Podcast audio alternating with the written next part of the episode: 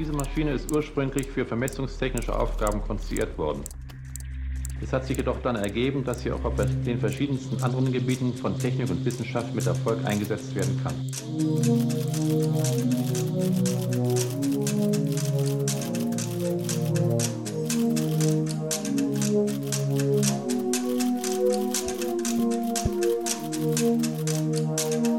Hi, are we on now? Hallo Cyril. Hallo Timeless und willkommen an alle beim Schlüsseltechnologie-Podcast. Heute geht es um Aprilscherze. Cool. Ich sehe schon, wir haben ja auch einiges an Notizen vor uns. Obwohl ich gar nicht sicher bin, ob man zu jedem Einzelnen so viel sagen kann. Auf jeden Fall ist die Anzahl recht groß. Aber vielleicht sollten wir mal damit anfangen, dass man erklärt, was RFCs überhaupt sind. Genau, Aprilscherz RFCs ist heute das Thema. Und ein RFC an und für sich ist äh, ein Protokoll oder ja, eine, eine, technische Spezifikation. Ist vielleicht so, was es am meisten ist in irgendeiner Form. Also so eine Textdatei, die dann äh, eingereicht wird, in dem Fall bei der Internet Engineering Task Force, also die äh, Arbeitsgruppe der Internetingenieure, ein fast phänomenaler Begriff. Die IETF, ja, mega gut. Die IETF, genau. Also es gibt so verschiedene äh, Gruppen, wo solche Internet- oder Telekommunikationsstandards gesammelt werden. Es gibt zum Beispiel auch die Internationale Telekommunikationsunion. Äh, da kommen all diese Standards her, die irgendwie sowas heißen wie Buchstabe und dann eine Zahl. Also zum Beispiel kennt man vielleicht den Videocodec H264 oder H265 auch. Äh, oder man kennt, ja, wenn man sich mit äh, Zertifikaten im Internet schon mal befasst hat, dann vielleicht X509. Das ist der Standard, der diese Zertifikate definiert. Und bei diesen äh, Standards von der IETF heißt es immer RFC und dann irgendeine Nummer. Das geht ganz früh darauf zurück, auf so diese allerersten Gehversuche des Internets, also wo man das erste Mal diese Idee hatte, wir schalten mal Computer zu so einem Netzwerk zusammen, was dann äh, ja so hauptsächlich äh, anfänglich zwischen welchen Universitäten in Kalifornien der Fall war oder irgendwelchen äh, Forschungseinrichtungen vom Verteidigungsministerium in den USA damals. Und ähm, die entsprechenden Forscher haben sich halt so Dokumente hin und her geschickt, wie das denn alles so zu machen sei und wie man sich irgendwie auf Protokolle vielleicht einigen könnte oder was so Ideen sind oder was Probleme sind. Und damit man sich darauf irgendwie beziehen kann, dass irgendwie auch zum Beispiel zitierbar wird in wissenschaftlichen Arbeiten oder einfach man dann sagen kann, ja, das Problem haben wir schon mal da drüben besprochen, hat man sich dann halt dieses RFC-Nummernsystem ausgedacht. Und RFC heißt einfach nur Request for Comments, also äh, Bitte um Kommentare. Und selbst heute noch, also wenn sowas wie ein neuer HTTP-Standard veröffentlicht wird, äh, ist es dann am Ende so eine Bitte um Kommentare und das ist ja doch eine äh, etwas heimelige Stelle in diesem großen beiden Internet, was natürlich auch von äh, kommerziellen Interessen und sowas äh, geleitet ist und natürlich die Leute, die heutzutage solche RFCs schreiben, sind natürlich von irgendwelchen Firmen angestellt. Wenn irgendwie ein HTTP-Standard kommt, der kommt dann im Zweifelsfall von Google oder Mozilla oder so weiter. Also all die Firmen, die natürlich ein Interesse daran haben, dass sich diese Technologie weiterentwickelt. Aber im Grundsatz äh, ist es immer noch eine Bitte um Kommentare. Und natürlich, äh, wie es halt bei solchen Kommunikationsprotokollen so ist, man kann die anderen auch letztendlich ja äh, immer nur auf die eine oder andere Weise bitten, dass sie äh, diese Protokolle auch übernehmen und äh, tatsächlich in Verwendung bringen. Und äh, diese Aprilscherz-FCs, vielleicht sind Protokolle, die nicht dafür gedacht sind, jetzt tatsächlich irgendwie weltweite Verbreitung zu erfahren, aber die äh, auf die ganze Sache so mit einem zwinkernden Auge raufschauen. Und das hat sich seit, wann ist denn hier der ersten? 1978 gab es hier das allererste und dann so ab 1989 ist es dann so eine regelmäßige Sache geworden, dass jedes Jahr so ein, zwei äh, Aprilscherz-RFCs veröffentlicht werden von dem entsprechenden, äh, von den entsprechenden Leuten, die dafür die RFC-Publikation verantwortlich sind. Ja, ähm, äh, möglicherweise kennt ja der äh, oder die ein oder andere Hörerin unseres Podcasts auch äh, schon verschiedene RFCs, denn die werden natürlich auch in dem, den ich, endlich kann ich ihn mal wieder erwähnen, den großartigen RFC-Podcast Endlich können wir den mal wieder verlinken. ich glaube, von denen gibt es sogar auch schon äh, eine April-Scherz-Folge. Aber das soll uns nicht hindern, weil das sind nämlich ganz großartige Sachen, die da gemacht werden. Genau, also wenn man mit Technik vertraut ist, dann wird man sicherlich auch eine von diesen Sachen wiedererkennen, aber ich würde mal hoffen, dass hier wahrscheinlich jeder noch etwas Neues lernen kann, dieser Folge, äh, beziehungsweise etwas äh, finden kann, was, äh, was er noch nicht gekannt hat oder sie. Wie gesagt, äh, dadurch, dass es halt jedes Jahr irgendwie ein, zwei, teilweise hier in 1998 gab es fünf RFC-Veröffentlichungen am 1. April. Können wir natürlich nicht alle besprechen, aber äh, ich habe hier mal so ein bisschen rausgepickt. Du hast auch ein bisschen mitgepickt. Und äh, wir schauen uns das mal so ein bisschen in chronologischer Reihenfolge an. Ja, ich werde jetzt mal mit fliegender Hand noch einen da hinzufügen, der mir gerade noch eingefallen ist, der fehlt. Ah ja, na gut, dann werde ich das dann sehen, sobald ich dann in diesem entsprechenden Jahr ankomme. Genau. Wenn wir jetzt hier unsere Zeitreise starten, wie gesagt, der erste ist hier von 1978, aber ich habe ja mit meinen Picks mal angefangen im Jahr 1989 bei RFC 1097. Telnet Subliminal Message Option. Äh, Telnet hatten wir mal besprochen in der Folge 22. Das Web ist nicht das Internet. Das ist ja so ein, auch ein ganz archaisches Protokoll. Also nicht verwunderlich, dass das hier ganz früh irgendwie in unserer Liste auftaucht. Äh, ein ganz archaisches Protokoll, wo man einfach sich auf einem entfernten PC anmelden kann und da einfach irgendwelche Befehle ausführen kann. Also was einem im Prinzip wirklich einfach nur Texteingaben und die entsprechenden Programmausgaben durch die Gegend schickt. Äh, sodass man da so eine interaktive Sitzung haben kann, äh, ja, mit einer Kommandozeile auf einem entfernten Rechner. Das, was wie besprochen in der vorgenannten Folge heutzutage eher mit SSH gemacht werden würde. Weil man da auch solche ja. mhm. wahnwitzigen neuen Funktionen wie Verschlüsselung hat. Äh, Telnet ja, hat, dann, hat dann auch so äh, einige äh, Protokollerweiterungen und Optionen aufgesammelt über die Jahre und hier wurde eine Option vorgeschlagen in RFC 1097 namens äh, Subliminal Message, also unterschwellige Botschaft.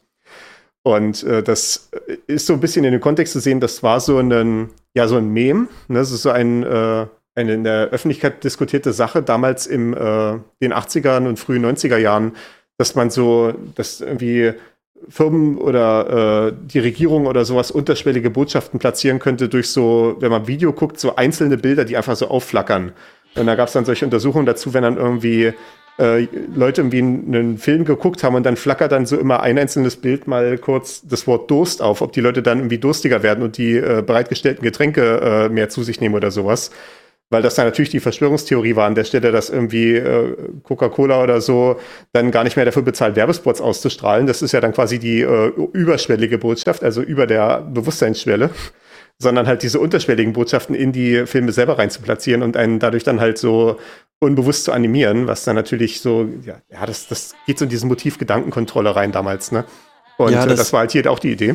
Da gibt es so einen Haufen Sachen, wo, wo, naja, es heißt immer so, die CIA habe an diesen Dingen geforscht und angeblich sei da wohl auch Süßstoff mit rausgefallen, weil der wohl den Appetit Aha. anregt und dann, ach, da gibt es irgendwie verschiedenste Möglichkeiten, was da so alles passiert sein soll.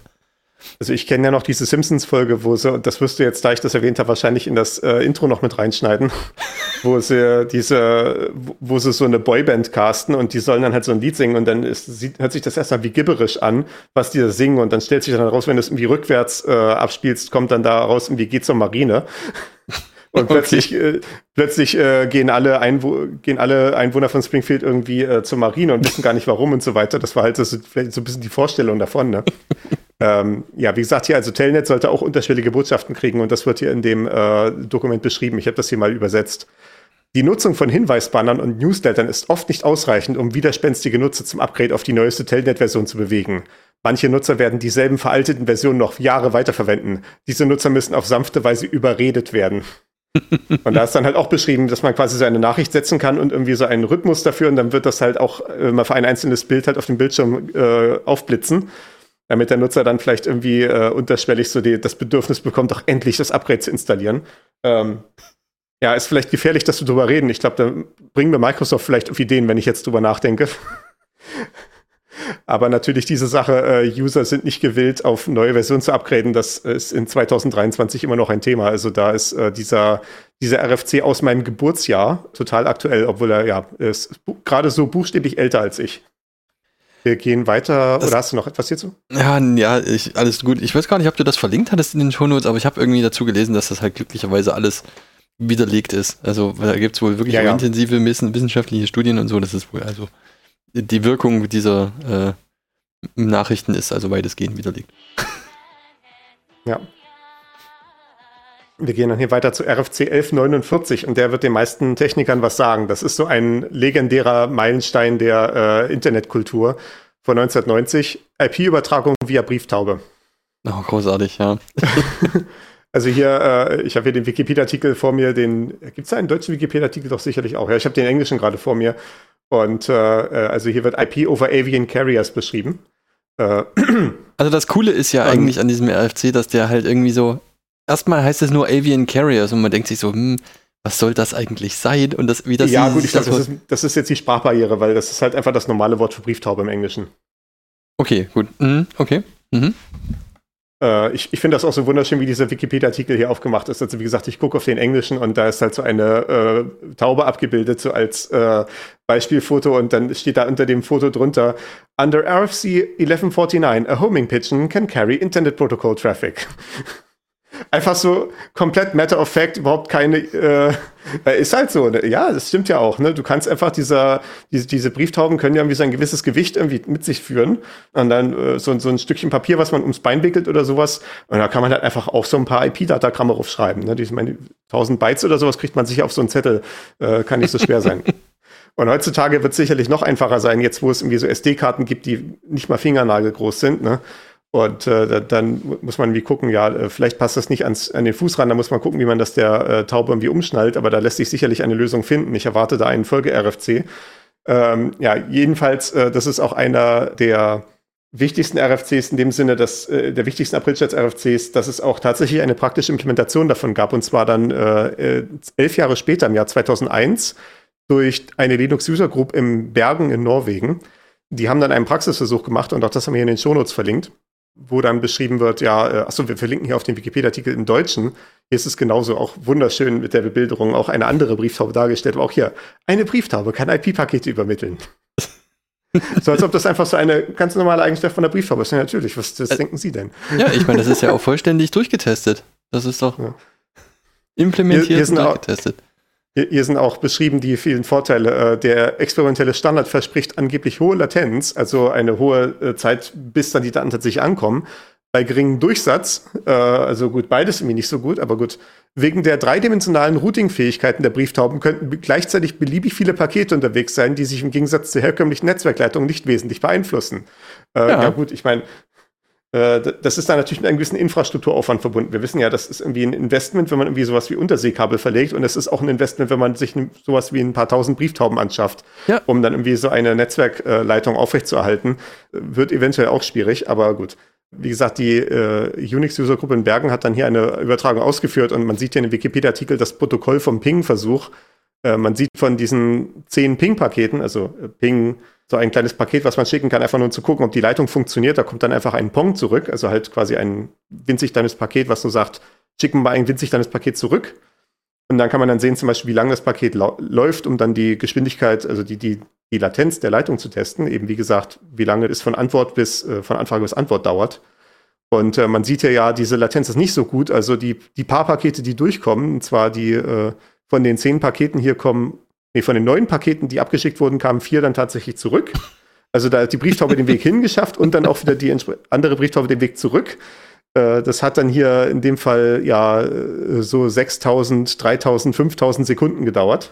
Äh, hier steht auch eine, im 2009 gab es einen anderen Versuch, da hatte eine südafrikanische Firma kritisiert, dass die lokalen Breitbandanschlüsse äh, zu dünn sind. Das ist ja auch so ein Thema, was uns in Deutschland auch heute noch betrifft. Und mhm. äh, das hatten sie dann demonstriert, indem sie einen Datentransfer über Brieftaube durchführten. Und das war ja, wie gesagt, dann schon die Zeit, wo es dann so USB-Sticks zumindest gab. Ich weiß nicht, gab es 2009 schon Micro-SD-Karten? Könnte vielleicht sein, dass die ersten da gerade, also SD-Karten auf jeden Fall normale, aber Micro-SD weiß ich jetzt noch nicht. Kann sein, dass das so die Zeit war, wo gerade die ersten aufgekommen sind. Vermag ich nicht zu sagen. Ja. Hm. Äh, hätte, ich, hätte ich nachgucken können, wenn ich dran gedacht hätte, aber sei es drum. Vielleicht plus minus ein paar Jahre. Und äh, die haben da halt eine Taube mittels äh, USB-Stick, äh, nee, nicht mittels USB-Stick, mit einem USB-Stick äh, durch die Kante geschickt und äh, gezeigt, dass diese Taube über eine Strecke von 100 Kilometern 4 Gigabyte transportieren konnte in zwei Stunden. In der Zeit hat äh, der ADSL-Anschluss des kritisierten Telefonanbieters gerade mal 4% der Daten verschickt gehabt. Und auch das, auch das ist natürlich jetzt äh, eine äh, witzige Anekdote, aber da steckt auch Wahrheit dahinter. Wenn man heutzutage Cloud-Anbieter hat, und ich verweise natürlich auf die Cloud-Computing-Folge von äh, Ausgabe 24, äh, ist es äh, da oftmals angeboten, wenn man als Kunde eine große Menge zu, von Daten zu importieren hat. Also mit großer Menge meine ich jetzt sowas wie nicht nur irgendwie eine Festplatte voll, sondern irgendwie wirklich Terabyte, äh, nein, Ter Terabyte sind Festplatten, äh, so Petabyte, Exabyte oder sowas. Dann gibt es dann solche Angebote, dass bei manchen Cloud-Anbietern, dass die dir einen LKW vorbeischicken mit Server-Racks drinne voller Festplatten. Und dann füllst du halt die Daten dort äh, bei dir lokal ein mit deinen schnellen Netzwerkkabeln, die du da halt äh, im Rechenzentrum umzustehen hast. Und dann fährt der LKW ins Rechenzentrum von der Cloud und dann wird das halt da alles eingehangen und dann sind deine Daten da, was im Zweifelsfall wesentlich schneller ist, als die durch das normale Internet durchzuquetschen. Ja, das ist richtig. Oder ich ja. glaube, alternativ geht es auch, dass man einzelne Festplatten oder so einschickt. Aber da muss man, glaube ich, schon Firmenkunde für sein. Das ist, äh, weiß nicht, ob das irgendwie normalen äh, Einzelmenschen auch irgendwie zur Verfügung steht. Und äh, selbst wenn das der Fall ist, ist natürlich die Frage, ob man das will. Aber das ist hier nicht der Punkt. Genau. Wir haben auch einen Hörer, der das äh, ab und zu mal sagt, dass man also die Datenübertragungsrate von einem Passat voller Festplatten auf der Autobahn nicht unterschätzen sollte. Das ja, absolut. genau das. Ähm, ja, der RFC, ne, also das ist, das Ding ist wirklich Comedy Gold. Also das ist wirklich so Sachen wie uh, The Carriers have an intrinsic collision avoidance. Also die haben eine automatisch eingebaute Kollisionskontrolle. Ja. Also äh, Kollisionsvermeidung. Also man muss ein bisschen Colli Collision Avoidance, also Kollisionsvermeidung ist halt auch ein Fachbegriff, der in Ethernet auftaucht. Genau. Äh, also in dem, in dem normalen Kabelnetzwerk, was man kennt. Weil natürlich dort halt quasi alle in dasselbe Kabel reinfunken und wenn dann halt zwei zur gleichen Zeit funken, dann kommen die sich halt in die Quere und dann kommt halt nur noch Nonsens an auf der anderen Seite. Also zwei Wellenformen, die sich halt überlagern, wo sie nicht sollten. Äh, deswegen gibt es dann da Protokolle, wie halt solche Kollisionen vermieden werden können. Und auch bei WLAN zum Beispiel äh, und bei Bluetooth gibt es dann solche Protokolle, wo zum Beispiel festgelegt wird, äh, zu welcher Zeit welches Gerät senden darf, damit halt immer nur ein Gerät sendet und halt auch die Welle klar beim Ziel ankommt. Genau, richtig. Ne? Also, oder hier, was auch toll ist, ist, the bandwidth is limited to the leg length. Also die Bandbreite ist durch die Länge des Beines begrenzt. Ja, genau.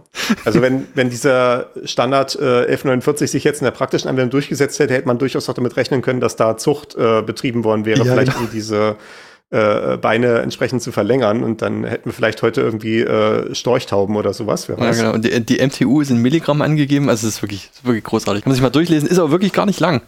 So anderthalb Seiten, mehr ist das gar nicht. Ich glaube auch, also das ist ja auch so ein Punkt, warum wir auf diese Aprilchats RFCs eingehen. Äh, es ist vielleicht ein guter, eine gute Möglichkeit.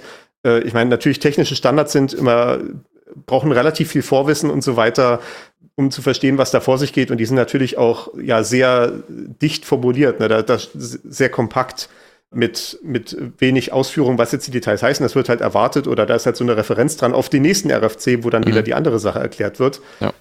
Äh, und äh, man, man steht da vielleicht als äh, Laie oder als äh, jemand, der äh, noch nicht so bewandert ist im Gebiet, staunend davor. Also selbst ich, wenn ich jetzt irgendwie einen äh, RFC lese über irgendwelche Spezialitäten, die in IP-Protokollen abgehen und ich kenne halt diese Protokolle noch nicht in dem Maße, dann wird es halt im Zweifelsfall auch für mich schwierig. Äh, aber diese April-Chats-RFCs sind, glaube ich, zumindest viele davon relativ mit einer relativ geringen Barriere versehen. Also man muss halt Englisch sprechen können, aber selbst für sowas gibt es ja heutzutage auch Übersetzungstools, die da zumindest hinreichend gut funktionieren. Und man kann sich mal so einen Eindruck verschaffen, wie, wie so eine Spezifikation aussieht, auch so von diesem Sprachstil, der da gebraucht wird, der natürlich auch ein bisschen auf die Schippe genommen wird. Aber es ist vielleicht ein niedrigschwelliger Einstieg, wenn man sich für sowas mal interessieren möchte. Ja, genau, das stimmt. Äh, apropos niedrigschwelliger Einstieg, habe ich hier RFC 2100 auf der Liste. 2100 von 1997, also wir springen sieben Jahre nach vorne und sind bei The Naming of Hosts. Und das werde ich jetzt nicht alles vorlesen. Das ist auch sehr kurz, nur zwei Seiten. Und es behandelt sich hier um ein Gedicht, was beschreibt, was eigentlich ein guter Name für einen Computer ist. Ja, und das in jambischen Pentametern, was ziemlich gut ist. Die ganz hohe Schule der Dichtkunst. Ja, genau. The naming of hosts is a difficult matter. It isn't just one of your holiday games. You may think at first I'm as mad as a hatter when I tell you a host must have three different names. Und so geht das dann halt hier weiter. Äh, wie gesagt, ich überlasse das dem interessierten Zuhörer, das hier nachzuschlagen. Die Podcasts, äh, nicht die Podcasts, die RFCs sind ja alle verlinkt in unseren Shownotes. Oder wenn man einfach nur die Suche eingibt, RFC und die Nummer, die wir jetzt gesagt haben, also zum Beispiel hier 2100, dann äh, findet man das relativ einfach. Zum Beispiel bei DuckDuckGo, äh, in der Suchmaschine DuckDuckGo kann man einfach Ausrufezeichen RFC eingeben und dann die Nummer und es leitet einen direkt dahin weiter. Das ist so eine Abkürzung die da definiert ist. Mhm. Genau, äh, zu diesem RFC 2100 äh, äh, habe ich auch noch den Verweis reingepackt auf einen RFC, der kein April-Scherz ist, sondern tatsächlich ernst gemeint ist, RFC 1178 von 1990. Der ist wirklich toll. Den habe ich noch überflogen und in der Vorbereitung. Der ist wirklich gut.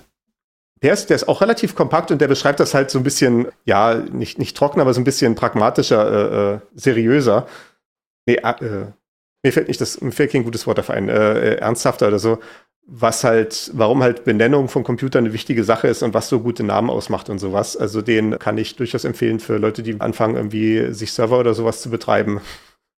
Äh, verweist auch, glaube ich, so ein bisschen auf eine andere Zeit noch, weil das halt noch diese Zeit war, wo man Computern wirklich Namen gegeben hat. Also bei uns auf Arbeit haben, reißen die Rechner dann einfach so Note 17 oder sowas. weil die halt alle austauschbar sind. Äh, die äh, Software ist dann halt da, wo gerade Platz ist. Und wenn dann ein Node irgendwie kaputt geht, dann wird halt die Software woanders hin verschoben. Das hatten wir alles in der Virtualisierungsfolge besprochen, beziehungsweise dann drüben im Pentaradio bei zu Kubernetes. Mhm.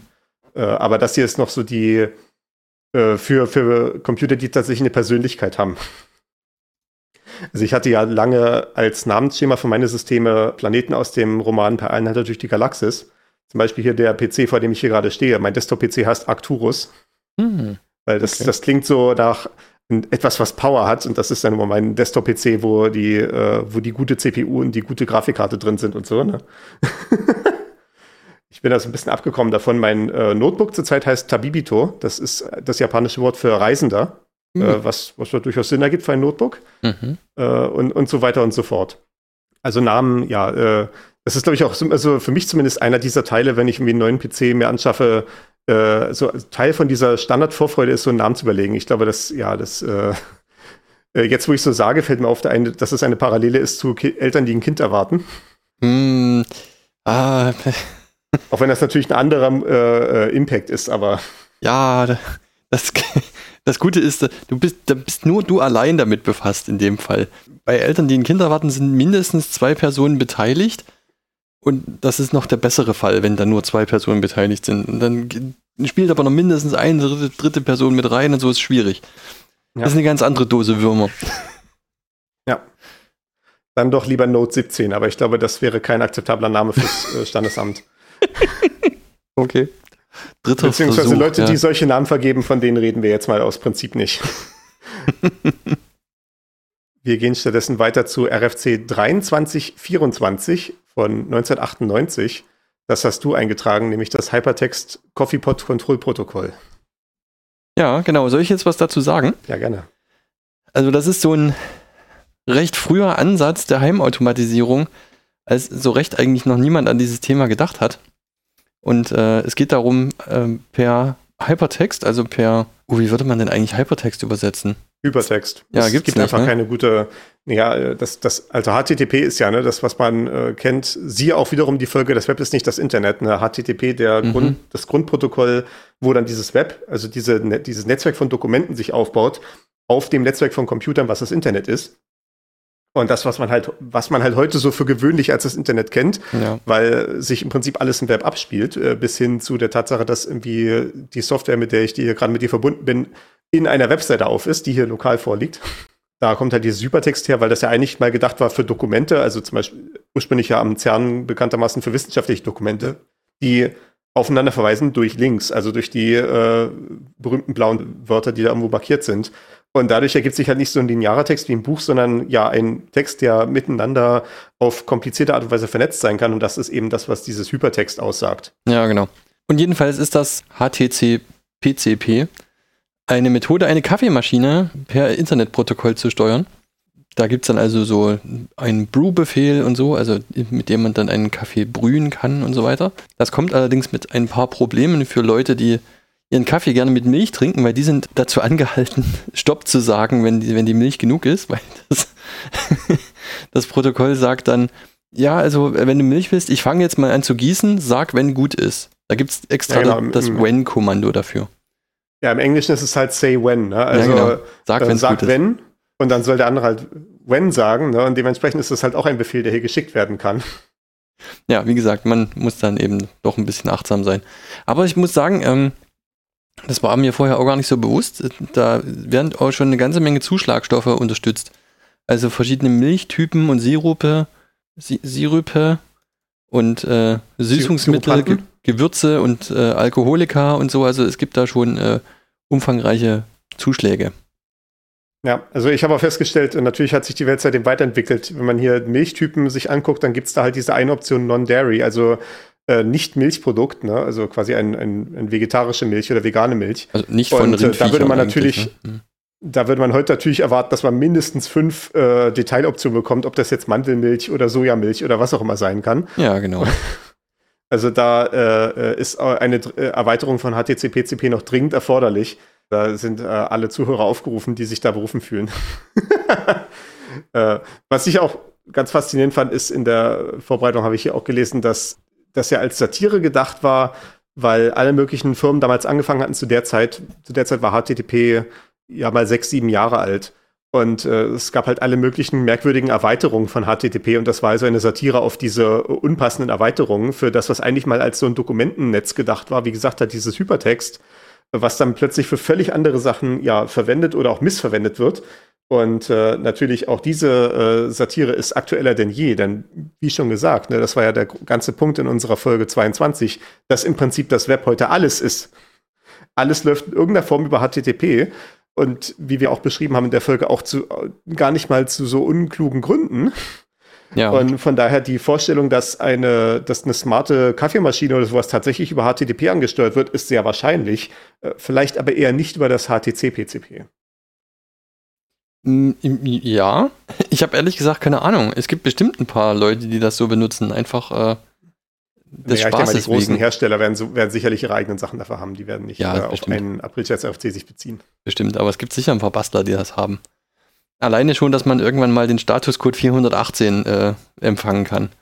Ja, genau. Das, also der ist äh, auch dieser Statuscode, die kennt man ja bei HTTP, vielleicht so 404 ist ja sicherlich ein Begriff, äh, den allermeisten schon mal in irgendeiner Form vorgekommen. 404, äh, Datei ja. nicht gefunden. Also quasi, wenn man in HTTP eine Anfrage schickt, dann kommt halt eine Antwort zurück und da steht halt erstmal als ganz grobe Klassifikation drin, äh, quasi, ob es funktioniert hat oder nicht, so ein Statuscode. Und wenn man zum Beispiel eine, äh, ein Dokument abrufen will, dann ist halt für gewöhnlich der Statuscode 200 wie okay.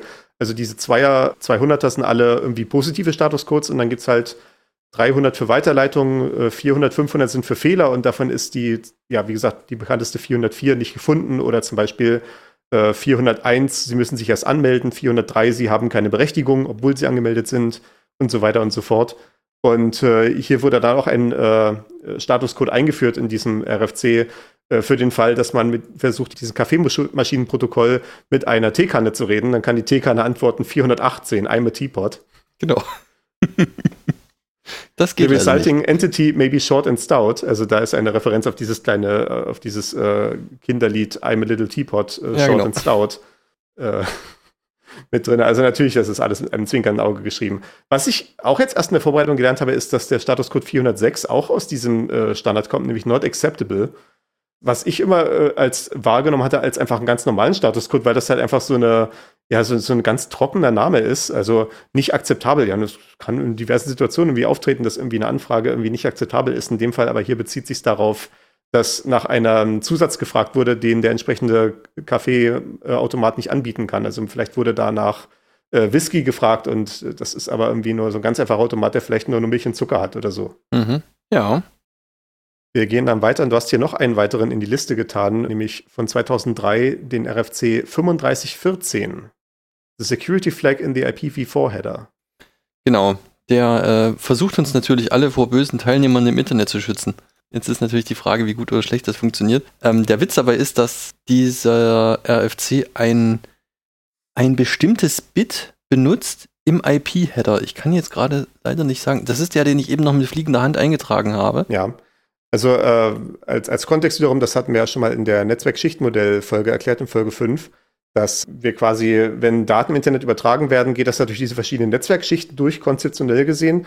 Und jede dieser Schichten fügt so ein paar Metadaten hinzu, also so ein paar Daten, die für die Übertragung notwendig sind was man sich dann so ein bisschen vorstellen kann, wie dass die ursprünglichen Daten, die vielleicht auf den Zettel geschrieben sind, in einen Briefumschlag eingepackt werden und da stehen dann halt die Daten drauf, die die Post wissen muss, um den Briefumschlag zuzustellen. Genau. Und wenn und so hat man dann halt auch verschiedene Netzwerkschichten für verschiedene Ebenen, dass man vielleicht sagt, man hat äh, den äh, Umschlag für die für die äh, nationale Post, äh, wo dann mehrere Umschläge für die Hauspost drin sind, wenn ich jetzt aus einem Büro irgendwie mehrere Sachen an ein anderes Büro schicken will.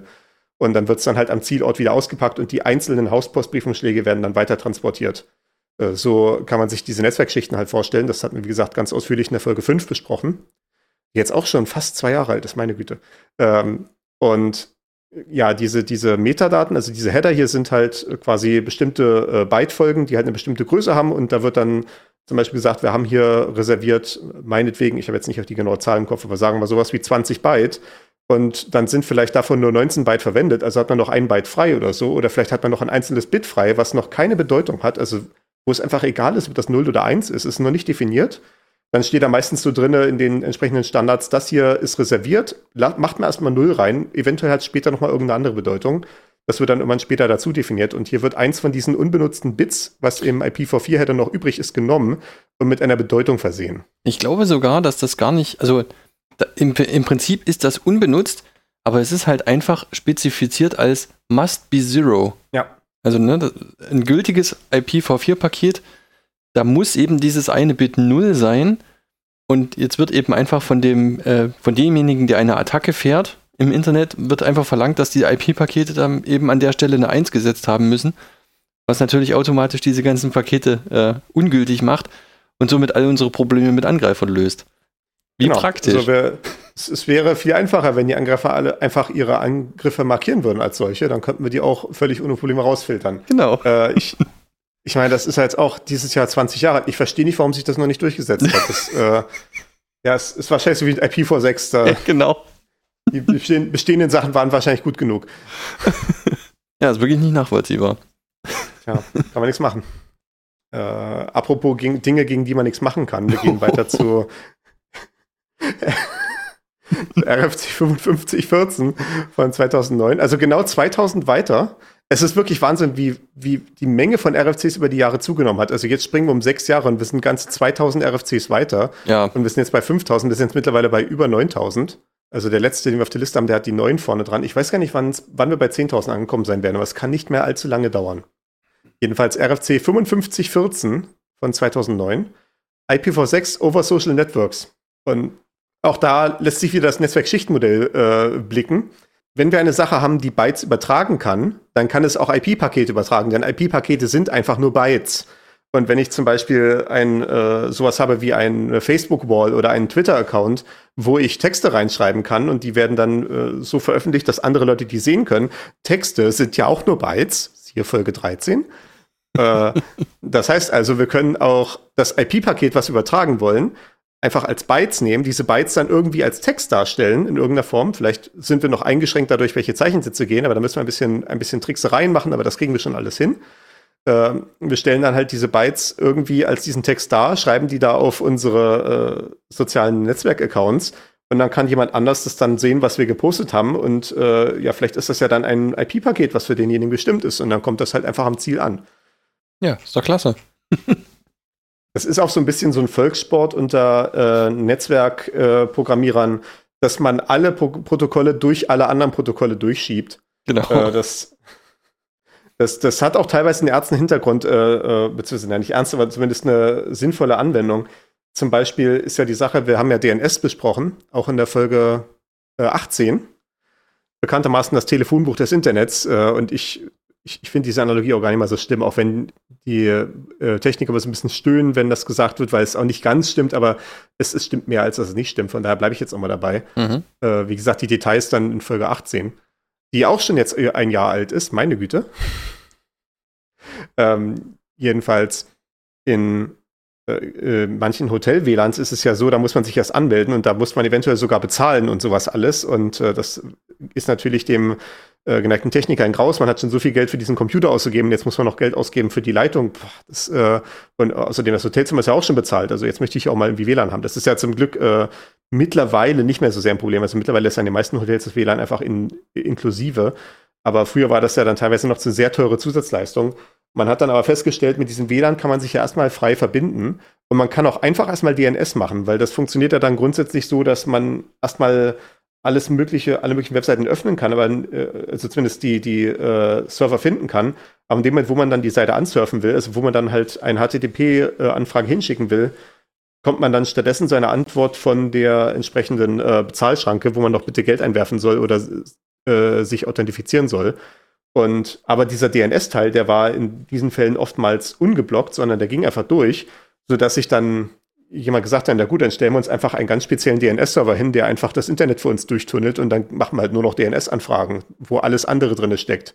Nennt sich dann und, HTTPS über, D over DNS wahrscheinlich, oder? Ja, genau. Und wie gesagt halt, ne, äh, jedes, jedes Netzwerkprotokoll sind Bytes äh, und jedes Netzwerkprotokoll enthält Bytes. Das heißt, man kann grundsätzlich jedes Protokoll in jedes andere Protokoll einpacken. Das wird dann eventuell schwierig äh, irgendwann.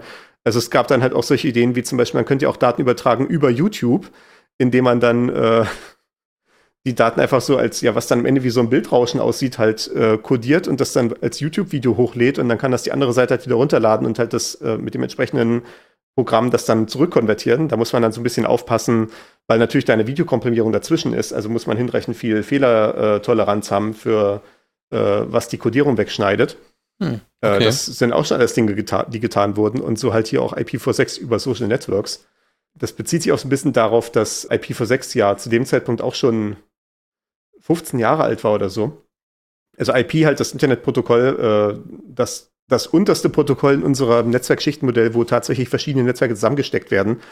Und äh, die Version von diesem Protokoll, die in weiten äh, Verbreitung erfahren hat, ist IPv4, über das ich jetzt, soweit ich weiß, auch gerade mit dir verbunden bin. Zumindest auf meiner Seite. Und äh, äh es gab dann halt relativ schnell auch eine neuere Version IPv6, aus dem Grunde, dass IPv4 nur 4 Milliarden Adressen zulässt. Und äh, das ist, wenn man, wie man sich relativ einfach klar machen kann, zu wenig für alle Menschen auf der Welt. Äh, und das ist, bevor man noch feststellt, dass einige von diesen Adressen auch reserviert sind für bestimmte technische Anwendungen. Ganze Bereiche äh, davon. Ist effektiv, ja. Ja, also effektiv dürfte es eher sowas wie dreieinhalb Milliarden oder so sein, die tatsächlich verfügbar sind. Mhm. Und äh, das reicht natürlich nicht für alle Menschen und schon gar nicht für alle Geräte da draußen in Zeiten von Internet of Things und so weiter. Dementsprechend äh, kam dann der Vorschlag auf IPv6 und man hätte ja wahrscheinlich einfach sagen können, es ist einfach so wie IPv4, nur halt mit größeren Adressen. Aber äh, es hat dann den Anreiz gegeben, wir machen jetzt, wir lösen jetzt auch noch alle anderen Probleme, die IPv4 hatte. Und dann ist dann ein neues Protokoll rausbekommen. Ja, warum es nicht IPv5 ist, ist mir jetzt auch nicht so hundertprozentig klar. Ich glaube, ich habe es schon mal irgendwo gelesen, aber auch wieder vergessen. Jedenfalls heißt es dann IPv6 als Nachfolger und das ist halt hinreichend unterschiedlich, dass sehr viele Leute einfach sagen, ach, muss ich das jetzt wirklich machen? Das sieht nach ganz schön Aufwand aus und meine Rechner sind doch schon verbunden und das funktioniert doch grundsätzlich alles miteinander. Und deswegen zieht sich diese Sache immer noch ziemlich hin. Also mittlerweile 2009 äh, war die Verbreitung bei vielleicht so 10 Prozent oder so alle Internetnutzer. Jetzt mittlerweile sind wir vielleicht bei 50, 60 Prozent, aber es sind immer noch relativ viele Leute mit IPv4 unterwegs aus äh, den diversesten Gründen. Und äh, natürlich gibt es auch technische Maßnahmen, die diesen Adressmangel so ein bisschen umgehen, äh, sodass das alles in der Praxis dann doch nicht ganz so das dramatische Problem ist. Äh, also ja, es ist äh, ein, ein Minenfeld. Wenn du Netzwerker fragst, dass du die eine Fraktion, die halt am liebsten bei IPv4 bleiben möchte und die andere Fraktion, die äh, dann total äh, ja schon die Mistgabeln rausholt, wenn man sagt, irgendwie IPv6 brauchen wir doch eigentlich gar nicht. Das ist ein sehr kontroverses Thema. Und äh, hier wurde deswegen auch vorgeschlagen in dem äh, RFC 5514, man könnte ja die ganzen bestehenden Social Network äh, Accounts einfach als IPv6-Adressen nutzen und somit hunderte von Millionen von Nutzern mit einmal in das IPv6-Netzwerk reinbringen. Ja, das war, ja, also für die Verbreitung wäre es keine schlechte Sache gewesen. Hätte zwar am ja. Ende niemand gemerkt, aber ist egal. Ja, gut, es hätten die Leute wahrscheinlich gemerkt, dass dann die Bandbreite deutlich dünner gewesen wäre, weil natürlich, äh, das ist dann der Grund, warum man dann doch so, solche Tunnelungen von Protokollen durch andere Protokolle möglichst nicht macht, dass natürlich dann jedes Mal Verschnitt ist. Also wenn ich halt den Umschlag in der noch anderen dicken Umschlag stecke, der vielleicht auch gar nicht das richtige Format hat. Und ich muss da so ein bisschen noch irgendwie das zusammenknicken und falten und dann hängt noch irgendwie das äh, Eselsohr an der Seite raus. Ne? Das, das äh, sorgt natürlich dafür, dass dann die Daten, die ich tatsächlich übertragen kann, am Ende weniger sind als vorher. Äh, das dürfte hoffentlich klar sein. Deswegen ist das natürlich trotzdem nur satirisch gemeint. Naja, gut. Okay, dann lassen wir das. Schade. Also, oder naja, eigentlich gut weil äh, so kann ich wenigstens auch weiterhin am IPv6-Netz teilnehmen. Genau. Äh, was du zum Beispiel im IPv6-Netz machen könntest, ist den RFC aufrufen, mit dem das größte Problem vom HTTP-CP gelöst wird. Da kommen wir nämlich nochmal drauf zurück. In RFC 7168 Jetzt hast du von 2014. Oh. Die 6919. Ja, ich habe jetzt angefangen, diesen anzumoderieren, da müssen wir jetzt durch, dann muss ich zum anderen nochmal zurückgehen danach. Okay. Äh, äh, we, we must go in order, but probably won't. ähm, RFC 7168 von 2014, der definitiv der nächste auf der Liste war, ist äh, eine, ein, eine Ergänzung zum äh, RFC 2324, den wir vorhin hatten, mit den äh, Kaffeeautomaten, wo es um die Zubereitung von Tee geht. Genau, ähm, das ist eine Erweiterung. Das heißt jetzt HTC PCP T, also TEA äh, und erweitert quasi das Protokoll, um eben um die Möglichkeit, Tee zu brühen. was ziemlich cool ist. Und es fügt noch verschiedene Zuckertypen hinzu. Ne? Also es gibt nicht nur Sweetener Type, sondern es gibt dann eben auch noch Sugar Type dazu, weil, weil beobachtet, würde, beobachtet wurde, dass einige Trinker von verschnittenen Tees die Präferenz haben, das als eine Emulsion von Rohrzucker mit kleinen Tröpfchen von Wasser zu trinken. Ja. Das kennt man auch den klassischen Spruch, möchten Sie auch etwas Tee zu Ihrem Zucker? Genau. Damit wird der HTTP-Statuscode 418 auch so ein bisschen umdefiniert, ne? Achso, das ist dann quasi die Upgrade-Spezifikation, dass man auf das andere Protokoll umschalten soll. Ja, also hier steht dann quasi Tea-capable pods that are not provisioned to brew coffee may return either a status code 503. Ne? Also, dass sie quasi nicht fähig sind, äh, das zu machen, Kaffee zu kochen oder dann halt eine 418 schicken. Also da wird dann eine Möglichkeit eingeführt, verschieden ja, 503 heißt hier quasi, äh, Kaffee ist gerade nicht verfügbar und 418 heißt, Kaffee ist nie verfügbar, weil ich bin nur eine Teekanne. Genau, richtig. Das ist natürlich eine wichtige Unterscheidung. Ist also für mich sowieso eigentlich als Teetrinker sowieso der, der wichtigere RFC in dem Zusammenhang. Ja, da mehr Praxisanwendbarkeit. Mhm. Ja, genau. Also äh, wann, wann ich ja als Mate-Trinker Berücksichtigung finde, das müssen wir nochmal prüfen, aber da gibt es ja auch äh, ja, es gibt ja, die, es gibt ja den klassischen Mate-Tee, also nicht die, die Limonade, die man halt heutzutage so kennt, aber es gibt ja diesen klassischen Mate-Tee, der auch ge, ge, gebrüht wird. Und wo das dann, glaube ich, auch so ist, quasi, man, man macht da immer so ein Schlückchen Wasser rein und dann äh, trinkt man das Schlückchen, dann macht man den nächsten Schluck rein. Ich hatte da mal eine Person getroffen, die so etwas hatte und das sah sehr äh, arbeitsintensiv aus, wenn diese, als diese Person da äh, ihren Mate-Tee getrunken hat. Aber gut, das ist eine andere Sache.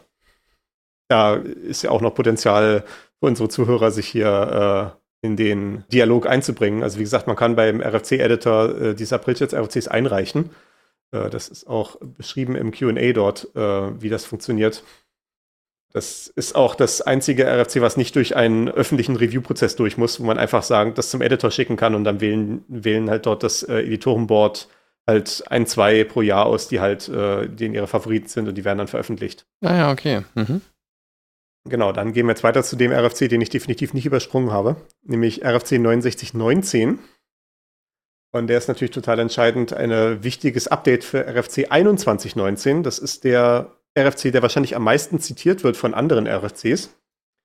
Äh, da wird so ein bestimmtes Set von Standardwörtern eingeführt. Also man kennt das ja aus der technischen Sprache allgemein und, oder auch aus der mathematischen, naturwissenschaftlichen Sprache, dass da jedes Wort auf die Goldwaage gelegt wird. Also wenn man dann, wenn man in der Mathematik irgendwelche formalen Beweise oder so führt, hat man, äh, hat man dann zum Beispiel, hat man dann so einen Begriff, da steht dann so ein Satz, wie so eine Mannigfaltigkeit mit, äh, mit irgendwelchen bestimmten Adjektiven oder sowas hat folgende Eigenschaft und dann ist halt jedes von diesen Wörtern hat halt eine Definition dahinter und die werden dann natürlich verwendet in den entsprechenden Beweisen von solchen Sätzen das hat dann halt eine gewisse Rigorosität und das ist natürlich bei Technik auch so, dass dann ja natürlich von den entsprechenden Standards die Substantive und Verben und sowas eingeführt werden. Und hier werden solche, in dem 2119 werden solche Verbindungswörter eingefügt, sowas wie müssen oder darf nicht.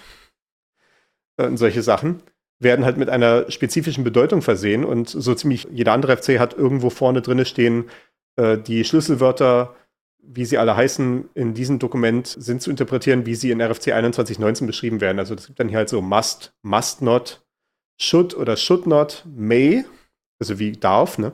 Genau, das sind so die wesentlichen. Es gibt dann noch so ein paar Variationen davon. Man kann statt may kann man auch optional schreiben, wenn das halt der Satzbau äh, erfordert und so weiter. Also das sind einfach alles relativ, ja, äh, äh normale Wörter, und äh, das erkennt man dann in den anderen RFCs daran, dass diese Wörter in Großbuchstaben geschrieben sind, dass es sich halt um eins dieser definierten Wörter handelt. Also dass es halt einfach nicht nur Prosa ist, sondern äh, dieses Must hier hat tatsächlich eine strikte Bedeutung. Und in RFC 6919 werden neue äh, Schlüsselwörter eingefügt, um dieses, diesen Satz zu erweitern. Und da gibt es hier, was gibt es denn hier so alles? Es gibt äh, das, was ich eben schon referenziert hatte, äh, must, but we know you won't. Also quasi, das hier muss gemacht werden an und für sich, aber wir wissen, dass ihr es nicht machen werdet, weil natürlich äh, die perfekte Welt in so einer Spezifikation passt im Zweifelsfall nicht zu dem, was die Hersteller tatsächlich machen. Aus, ja, was für welchen Gründen auch immer. Sei es Schlamperei, sei es, dass da einfach der Satz überlesen wurde, sei es, dass vielleicht die Spezifikation später rausgekommen ist, aber in der Praxis haben sich andere, haben sich bestimmte Geräte schon anders verhalten und das kann man jetzt halt leider nicht mehr zurückholen, also müssen wir damit leben. Dann gibt es hier Should Consider. Die Phrase should consider zeigt an, dass die Autoren der Spezifikation denken, dass die Implementation eine bestimmte Sache tun sollte, aber wir sind uns noch nicht ganz sicher, was eigentlich genau.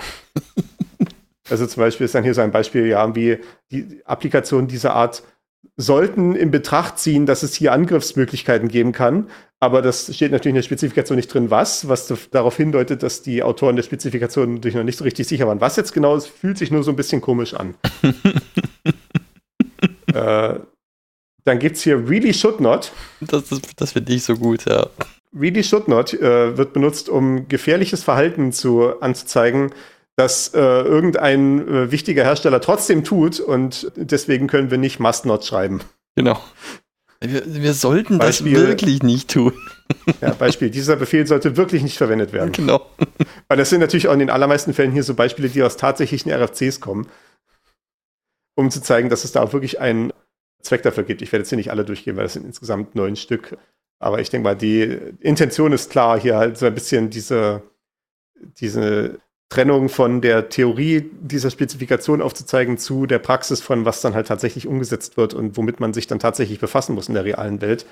Denn natürlich ein Netzwerkprotokoll bedeutet auch, man hat auf der anderen Seite ein Gerät, was man im Zweifelsfall nicht kontrolliert und das kann einem irgendwelchen Quatsch schicken, mit dem man dann trotzdem irgendwas anfangen muss. Deswegen gibt es halt immer so die, ja, das, das Protokoll, wie es definiert ist und das Protokoll, wie es gelebt wird. Ne? Das äh, kennt man ja auch vielleicht aus äh, dem Firmenumfeld oder auch aus dem äh, Umfeld von Gesetzen, ne? dass im Gesetz das eine steht oder in dem äh, Prozess, der irgendwie in dem Prozessdokument, wo irgendwie der Arbeitsprozess beschrieben ist, steht das eine, aber der, die Person, die den Prozess ausführt, weiß, ja, also eigentlich machen wir das hier noch ein bisschen anders als das. Ja, das steht da halt drin wegen der Compliance, aber ja, das, wir, wir, wir machen das hier ein bisschen auf dem kurzen Dienstweg, ne? Das kennt man, kennen wir ja. Ja, also das ist was, wo man wieder mal den RFC-Podcast empfehlen kann. Es gibt da auch eine Folge, ähm, wo Clemens Schrimpe darüber spricht, dass es auch durchaus wichtig ist, wie so ein RFC implementiert wird am Ende, also in Code umgesetzt wird. Und da gibt es unter anderem die Regel, dass man selbst sich möglichst strikt an den Standard halten sollte und aber umgekehrt möglichst vergebend damit umgehen sollte, wenn jemand das nicht tut. Deswegen sind ja auch diese Worte mit den Must und so weiter und, und äh, Must Not und sowas ursprünglich eingeführt worden, um eben diesen Standard halt äh, so genau zu beschreiben. Ne? Ja. Was du übrigens gerade beschreibst, ist äh, RFC 760. Ah, okay. Äh, da wird dieses Prinzip ausgelegt und heißt äh, nach dem Autor dieses, nach dem Autor John Postel heißt das Postelsgesetz. Ah ja, okay. Äh, mhm. Kann man auch kritisieren, Postelsgesetz. Also weil quasi dadurch, dass halt die guten Implementationen alle liberal sind in dem, was sie akzeptieren, lässt man halt die schlampigen Implementationen halt ihren ganzen Quatsch halt durchgehen und macht damit die Situation effektiv nur noch schlimmer. Also ja, es gibt auch ein Argument dagegen. Ja, also das kann ja tatsächlich auch wirklich Sicherheitslücken erzeugen, ne? Das sollte man auch nicht vergessen. Ja. Also zum Beispiel hier in dem Artikel äh, Robustness Principle habe ich jetzt hier gerade vor mir bei äh, englische Wikipedia, wo es genau um dieses Prinzip geht. Äh, also das Robustness Principle als alternative Name, das Robustness, Robustheitsprinzip ist auch hier beschrieben äh, ein Link, äh, wie im Tor-Netzwerk bestimmte Privatsphäre schützende Technologien ausgehebelt wurden, dadurch, äh, dass man ja dieses Robustheitsprinzip ausnutzt und quasi Datenverkehr erzeugt, der halt jedes Mal so ein bisschen subtil anders ist, was von dem Protokoll dann halt erlaubt wird, weil es halt, weil die halt durch Robustheitswillen äh, diese variablen Pakete akzeptieren, diese variablen Strukturen. Und dann kann man halt dann, wenn man dieselben variablen Strukturen wieder später nochmal sieht, kann man die dann zuordnen zu den Paketen, die man mal irgendwann original losgeschickt hatte und kann dadurch so was wie einen wiederkehrenden Kontakt identifizieren und damit diese Idee von diesem Tor-Netzwerk, dass alle Leute anonym da drin sind, äh, so ein bisschen aushebeln. Mhm. Ja, tja, das ist wieder mal so eine, so eine Nummer äh, aus der Blümchenwiese-Zeit des Internets, ne? Ja, genau. Also das, mhm. das, das sehen wir auch so bei solchen Übergängen wie zum Beispiel von Telnet, was wir als allererstes besprochen hatten zu SSH einer der wesentlichen Unterschiede zwischen beiden Protokollen ist, dass SSH Verschlüsselung hinzugefügt hat. Das war halt so eine Sache, die wurde am Anfang des Internets überhaupt nicht mitgedacht. Also, äh, dass man irgendwie Internetverkehr, also Netzwerkverkehr allgemein irgendwie verschlüsseln sollte, damit da nicht jeder reingucken kann, weil ja, wir sind doch hier quasi, wir sind so ein paar Forscher, die unter sich sind. Das ist jetzt gerade nicht unser Hauptproblem und sowas. Ne? Äh, ich hatte ja auch äh, das erwähnt in der Folge 22, wo wir über LDAP gesprochen hatten, dass diese Vorstellung von diesem LDAP als äh, so Adressbuch des Internets irgendwann mal war, dass am Ende einfach alle LDAP-Dienste der Welt sich gegenseitig referenzieren und wenn ich irgendwie bei meiner Arbeit irgendwie anfange, dann lege ich dort einfach so eine Referenz an auf den LDAP-Eintrag, den ich beim Einwohnermeldeamt habe und dadurch wissen die automatisch meine Adresse und sowas, weil das natürlich alles einfach frei verfügbar ist und sowas. Das war halt so eine Star Trek-Utopie, äh, die sich natürlich aus heutiger Sicht als komplettes Datenschutzdesaster äh, darstellt. Und so sind halt diese frühen Internettechnologien auch ja äh, aus heutiger Sicht totales Sicherheitsdesaster. Aber ja, vielleicht auch ein schöner, eine schöne historische Vignette. Apropos schöne Dinge. Äh, das ist jetzt hier die Überleitung, die ich mir jetzt gerade selber gelegt habe zu RFC 7511. Malerische Routen für IPv6-Pakete. Großartig, ja. äh, das ist so eine Referenz auf äh, Navigationssysteme, die man so im Auto oder, äh, oder im Telefon und sowas hat, ne? wo man Routenplanungsoptionen hat. Also man kennt ja so klassischerweise sowas wie die schnelle Route oder die spritsparende Route oder sowas. Und äh, da gibt es dann auch manchmal die Option, die malerische Route, also wo man dann vielleicht über so eine schöne Landstraße geführt wird, anstatt über die äh, triste Autobahn, äh, dass man irgendwie ein bisschen was hat von seinem, äh, von seiner Vater, dass man vielleicht so ein schönes Schloss, da sieht am Wegesrand und vielleicht mal anhalten kann, sich das mal angucken kann und sowas, ne? Also halt ja die, die, die malerische Route. Und äh, hier wurde dann so vorgeschlagen, malerische Routen für IP-Pakete. Und äh, die Einführung war wunderschön, habe ich hier mal ein Zitat rausgegriffen. In Zeiten von Green IT wird großer Aufwand betrieben, um den Energieverbrauch von Netzwerkgeräten und Computern zu reduzieren und damit die Umwelt zu schützen. Dieses Dokument beleuchtet Green IT aus einem anderen Winkel. Und da wird dann halt beschrieben, ja, dass man halt IP-Pakete nicht auf dem schnellsten oder auf dem äh, Weg mit der größten Bandbreite verschickt, sondern vielleicht auch mal einen Weg, der schön ist, ne? mal, mal durch ein anderes Land als, je, als, jedes Mal. Ne? Vielleicht, genau. vielleicht so eine schöne Glasfaser, die irgendwo durchs Dorf geht oder so. Ne? Das ist auch mal interessant. Wofür, wofür verlegen wir denn die alte? Genau, richtig. Also ja, Elektronen haben auch Gefühle. Hat mein, hat mein Physiklehrer immer damals gesagt. Ich weiß nicht, was der Kontext dazu war. Mir ist es auch eigentlich relativ egal, aber dieser Satz ist mir im, Hinterkopf geblieben. Elektronen haben auch Gefühle und äh, das trifft, glaube ich, auf IP-Pakete ganz genauso zu. Ja, sicher. Man sollte nicht zu streng mit ihnen sein. Äh, eine andere Sache, die äh, definitiv Gefühle hat, sind Zeichen und Texte und sowas. Und das sieht man sehr schön hier in RFC 81, äh, noch 8140 von 2017, also wir sind jetzt schon fast am Ende hier in unserer Liste. Äh, das ist einfach eine Galerie mit ASCII-Kunst. Also ASCII-Art, ja, wer, wer noch nie mit ASCII-Art vertraut war, der, dem sei das hier empfohlen, so als äh, Illustration. Das ist im Prinzip quasi, wir haben halt hier, was wir auch bei den RFCs allgemein der Fall ist, die sind auf so, mit so Monospace-Font gesetzt, also mit proportionaler, ne, nicht mit proportionaler, sondern mit fester äh, Zeichenbreite, wie man es auf Schreibmaschinen kennt. Oder, oder halt auch zum Beispiel auf äh, Kommandozeilen, äh, die man am Computern vorfinden kann. Und äh, wenn man halt so ein festes Zeichenraster hat und man hat ja die Zeichen, die selber quasi so, ja, wie der Wort ja schon sagt, quasi Zeichenelemente sind, wie das, wie ein Zeichen das vermuten lässt, äh, dann kann man natürlich die sinnfällig platzieren, sodass sich dann da Strukturen ergeben, also zum Beispiel irgendwelche geometrischen Formen oder äh, auch äh, andere Objekte. Zum Beispiel ist hier ein äh, Bild von einem Troll, hier ist irgendwie ein Schwertfisch, hier ist ein äh, Vampir und so weiter. Ne? Genau, mein Favorit ist ja der, der äh, hübsche Spiegel, der ja, genau. die Reflexion von der Vampirfledermaus zeigt. Ja, genau. Oder hier zum Beispiel in Abschnitt 4.2 haben wir hier äh, einige Brieftauben mit einem Nest von IP-Paketen, also auch da wieder eine Referenz auf äh, 1149 äh, von vorhin. Genau. Äh, und man, man, kann ja einfach mal so ein bisschen durchscrollen und sehen, äh, was, sehr gut, die Fundamente des Bauhaus. Und dann sieht man hier ein äh, Rechteck, ein Dreieck und einen Kreis, wo einfach die Farbe als Text in der Mitte steht. Genau. Also das äh, Quadrat ist offenbar rot und das Dreieck offenbar gelb und das steht halt einfach so da und da braucht man gar keine Farben für. Das ist, das ist einem einfach im Kopf klar, wenn man das einfach so sieht. Ne? Ja, es werden sogar äh, Sicherheitsaspekte einen, bedacht, ne? Das ist auch Genau, wichtig. man sieht ja einen privaten Schlüssel, ne? Oder das ist so gut, der ist jetzt hier in dem RFC-Dokument drin, also wahrscheinlich ist es dann ein öffentlicher Schlüssel, den kann ich hier kann ich definitiv hier das äh, äh, Schlüsselmuster ablesen. Und äh, Backdoors so dann hier weiter. so, ja, ist mega. ich find's gut. Was ich, was ich auch hier grandios fand, ist die Einleitung. Und ich habe auch hier ein kleines Stückchen übersetzt davon. Johannes Gutenberg entdeckte und patentierte ASCII und die dazu passende Schriftart Coraya New mit ihrer nunmehr berühmten 10-Punkt-Größe. Seither haben sich Kunsthandwerker darum bemüht, ihre Sicht der Welt in gedruckter Form abzubilden. Also äh, ja, ob, ob das jetzt so historisch akkurat ist, äh, kann ich jetzt nicht direkt bestätigen, aber das äh, müssen wir im Zweifelsfall den Historikern überlassen. Ja, genau. Wenn es da steht. Ich meine, ja, das so steht ja schließlich ist, im Internet. Äh, ja, ist sogar ein RFC und alles, ne? Äh, genau. genau. Dann, dann muss das wahr sein. Apropos, wenn es im Internet steht, muss es stimmen. Wir, ver wir vertrauen ja gerne Autoritäten und äh, eine, eine beliebte Form von Dokument, die, die, die so als Autorität herkommt, ist eine Reihe von Artikeln, die immer am Ende hat als Name Considered Harmful. Das hat mal angefangen 1968 mit dem berühmten Artikel Go to Considered Harmful, wo es um ein bestimmtes Programmierkonstrukt ging. Und dann wurde dargestellt, ja, dieses GoTo, ihr denkt alle, dass das ein total hilfreicher Befehl ist, aber das ist, das äh, führt zu einer Struktur vom Programm, die total furchtbar ist. Und wir müssen bessere Dinge tun als das. Und das ist halt dieses Considered Harmful. Äh, das ist so, ja, hat sich auch zu so einem Meme entwickelt. Quasi, wann immer man etwas kritisieren will, was viele Leute verwenden, dann schreibt man halt diese Sache Considered Harmful und dann ist man gleich auf den Top-Positionen aller äh, Tech-Nachrichtenseiten. Mhm. Und hier hat das jemand zum logischen Abschluss gebracht in RF10 9225 von äh, letzten Jahr, 2022, wird hier deklariert, Software Defects considered harmful. Also äh, defekte Software ist, äh, ist als problematisch eingestuft.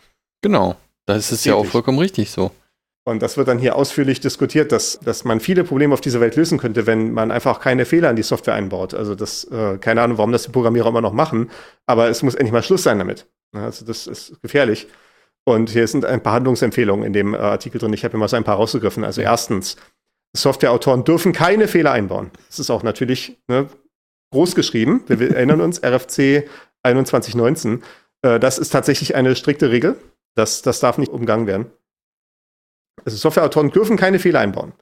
Zweitens, wenn Fehler eingebaut werden, müssen sie klar dokumentiert werden. Das ist auch wichtig, weil wie findet man sie sonst? Ne? Das wäre ja auch Richtig. gefährlich. Ne? Genau. Geht dann weiter. Ich habe hier noch äh, Nummer 5. Äh, nehmen Sie an, dass externe Eingaben das Ergebnis von Fehlern sind. Das ist wieder dieses Robustheitsprinzip, was wir gerade hatten. Ne? Das, äh, man soll liberal sein in dem, was man akzeptiert. Also nehmen Sie an, dass externe Eingaben das Ergebnis von Fehlern sind. Äh, sechstens, genau genommen sollten Sie auch annehmen, dass interne Eingaben das Ergebnis von Fehlern sind. Also was Ihr eigenes Programm rechnet, ist wahrscheinlich auch Quatsch. es ist ein bisschen traurig, wie wahr das ist. Ich, man kann halt auch wirklich, also so betrachtet, sollte man es halt einfach äh, am besten bleiben lassen, ne? Ja. Ach, wir hören auf. Ja, Quatsch, hier wird auch beschrieben, ja. äh, wenn wir weniger Softwarefehler produzieren, wird es auch weniger Sicherheitsprobleme geben. Um die äh, gemeinsame Sicherheitsstand zu verbessern, ist deswegen empfohlen, dass alle existierende Software sorgfältig auf Fehler geprüft werde. Ja. Also ja, da, ich, das ist ja so eine Sache, das, das fordere ich auch seit Jahrzehnten schon so ein bisschen im Scherz und ein bisschen ernst, dass wir vielleicht mal als ganze Welt irgendwie mal für zehn Jahre die Entwicklung neuer Funktionen anhalten sollten und erstmal nur den ganzen Kram, den wir schon haben, erstmal beheben. erstmal alles in ordentlichen Stand bringen und dann können wir weitermachen mit den neuen Funktionen. Ich äh, äh, halte das für einen ausgewogenen Vorschlag, der definitiv sofort umgesetzt werden sollte. Ich äh, schaue da insbesondere auf die Vereinten Nationen. Aber wahrscheinlich wird das dann wieder von, äh, von Russland oder China gewetot, wer weiß. Ja, ich, ich muss auch sagen, ich finde also den Ansatz dieses RFCs wirklich gut, weil ich bin ja auch so eine Person, die einfach total gerne so Trivialitäten nochmal abschließend zusammenfasst, sodass es auch wirklich jeder mal gesagt hat. Ne? Einfach nur, um den Gedanken nochmal zu formulieren. Das äh, ist tatsächlich so eine Persönlichkeitseigenschaft von mir und äh, ich muss sagen, ich ja. finde es das gut, dass das jemand mal so strikt zu Papier gebracht hat. Macht also, sich vielleicht so auch als Bantra ganz äh, sinnvoll, dass man so, so den, vielleicht so den, vielleicht könnten wir es ja mit dem ersten RFC auf unserer Liste kombinieren und einfach so unterschwellige Botschaften einfügen in die Code-Editoren, ne, dass dann immer mal so kurz aufblitzt. Und halt Implement Bugs. Genau. Und das könnte, das könnte, ich glaube, wir sind da etwas Großem auf der Spur. Wir müssen jetzt hier Schluss machen und unser Startup registrieren. genau. Eine Frage habe ich aber noch. Die ist mir jetzt zwischendrin eingefallen, wenn wir noch nicht wissen, also ich weiß nicht, ob du schnell nachschlagen kannst, wo wir aktuell sind mit den RFCs. Ja, Weil mal, das ist eine gute Frage, wie man das rausbekommt. Ich kann hier mal so eine Binärsuche probieren. Die höchste Nummer, die ich zurzeit finden kann, ist 9339. Allerdings, das ist auch schon vom Dezember 2022, äh, also 9339, 9340 gibt es dann nicht. Allerdings weiß ich ja nicht, ob die.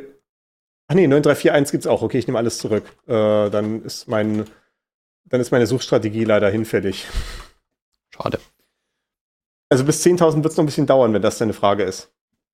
Okay, aber selbst wenn es noch ein bisschen dauert, dann ist die Frage, müssen dann alle RFCs aktualisiert werden, weil die sind als vierstellige, als vierstellige Zahlen angelegt? Nee, die allerersten waren die nicht. Die allerersten haben einfach nur drei, dreistellige, zweistellige Zahlen, sowas. Okay, die allerersten weiß ich nicht. Ich war jetzt vorhin im, im äh, dreistelligen Bereich und da war, stand eine Null davor. Aha, na, das kann eventuell sein, dass das dann die URL oder so ist, wo du das äh, hattest, aber ich habe hier jetzt Nee, mal nee, Text- rausgegriffen, im- im RFC war das so 890, da war es einfach nur 800 und fertig. Das ist ja auch, äh, diese allerersten RFCs, witzigerweise, die gibt es auch nur als, also RFC 1, glaube ich, gibt es gar nicht. Wenn ich das, soweit ich das sehen kann. Ich habe halt hier so ein äh, Archiv von mir rumzuliegen, wo einfach alle RFCs lokal rumliegen. Also ich bin jetzt. Ein RFC-Index. also ich gebe jetzt hier oben im, in diesen Data-Trackern, die wir auch ver, verlinkt haben, wenn ich da eine 1 eingebe, dann finde ich RFC 1. Okay, den gibt's. Oh ja, guck an. Der, ist, der liegt sogar als Text vor, das ist ja Wahnsinn. Vom 7. April 1969. Mhm. Nee, das ist so, äh, also zumindest in dem Archiv, was ich hier habe, äh, gibt es auch manche von diesen frühen RFCs nur als PDF. Ah, okay. Also quasi eingescannt, äh, weil die natürlich damals als Papier verteilt wurden am Anfang. Da hat hier quasi jemand mit der Schreibmaschine geschrieben und dann wurden die halt so auf der Weise verteilt. Daraus hat sich also diese standardmäßige Formatierung ergeben, die, die sich da bis heute durchzieht. Aus äh, Abwärtskompatibilitätsgründen. Äh, deswegen Ja. bin ich jetzt einigermaßen erstaunt, dass dir sogar hier als Text vorliegt. Vielleicht hat sich da mal jemand hingesetzt und hat das äh, tatsächlich in ein Textformat zurückgeführt, dass man das hier anzeigen kann auf der Webseite. Bei RFC 2 ist, wird die erste Seite vermisst, also die fehlt. Ja, also man sieht auch schon, oh ja, sehr gut. Auch äh, auf dieser Stelle gibt es schon archäologische Probleme so ein bisschen. Es gibt ja auch diese berühmten Geschichten, dass irgendwelche Doctor Who-Folgen verschwunden sind, weil die ursprünglichen Bänder, die die BBC davon hatte, mit irgendwas anderem überspielt wurden. Und dann haben sie dann später erst festgestellt, dass das die einzigen Kopien waren. Tja, dumme Sache. Oder vielleicht war ihnen einfach noch nicht damals noch nicht klar, dass diese Serie so wichtig werden würde. Man sieht auch, dass sich so ein paar Konventionen erst über die Jahre durchsetzen. Ne? Also wirklich so Sachen wie, na gut, Querverweise in den im Zehnerbereich sowieso noch nicht, aber also wer den eigentlich geschrieben hat und sowas, ne, wird hier überhaupt nirgendwo vermerkt bei den ersten. Ja. Hm, na, wieso? Nee, ich sehe hier beim, also beim Zweier und beim R1er habe ich welche gesehen, habe ich Namen umgesehen. Ganz oben Doch, rechts in hier, der Ecke. ja. Also das ist, glaube ich, schon wichtig, weil man will ja quasi zurückschreiben an denjenigen mit Kommentaren. Das ist ja quasi der Request for Comment Teil. Okay. Mhm. Stimmt, da oben in dem, in dem Header habe ich nicht geguckt, weil es ist ja auch im Text immer noch mal so äh, bei den späteren verlinkt oder angegeben. Ja, da hat man nochmal die äh, Kontaktinformationen Die äh, ganz genau. am Ende und sowas, ne? Authors Address steht hier und so. Referenzen, genau. Ja, RFC ist eine Sache, die man sich auf jeden Fall mal angucken kann. Auf jeden Fall eine Sache, die unser Leben bestimmt. In vielerlei Hinsicht. Also solche Sachen halt wie IP, TCP, HTTP, äh, NTP. Zum Beispiel auch der Opus Audio Codec, über den wir gerade reden, der ist auch ein RFC. Hm, okay. Ich merke gerade, dass der RFC 42 vom 31. März ist. So knapp daneben. Ja, wirklich. Wir haben auch bald die Folge 42, da müssen wir uns noch was überlegen. genau. Dann würde ich sagen, haben wir es für dieses Mal. Die nächste Folge wird dann mit Hilfe von RFC 7231 in drei Wochen ausgeliefert. Äh, damit könnt ihr rechnen. Sehr gut. Dann vielen Dank fürs Zuhören und bis zum nächsten Mal.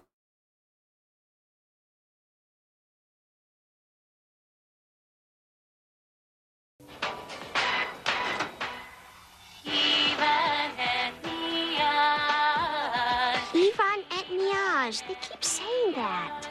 Wait, what was that?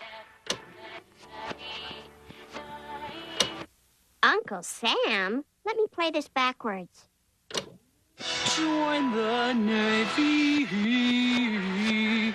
Join the Navy. They're recruiting people with subliminal messages. Otto, what are you doing? I don't know. I just got an urge to join the Navy. You're being brainwashed. Yeah, probably. Ivanette Niage.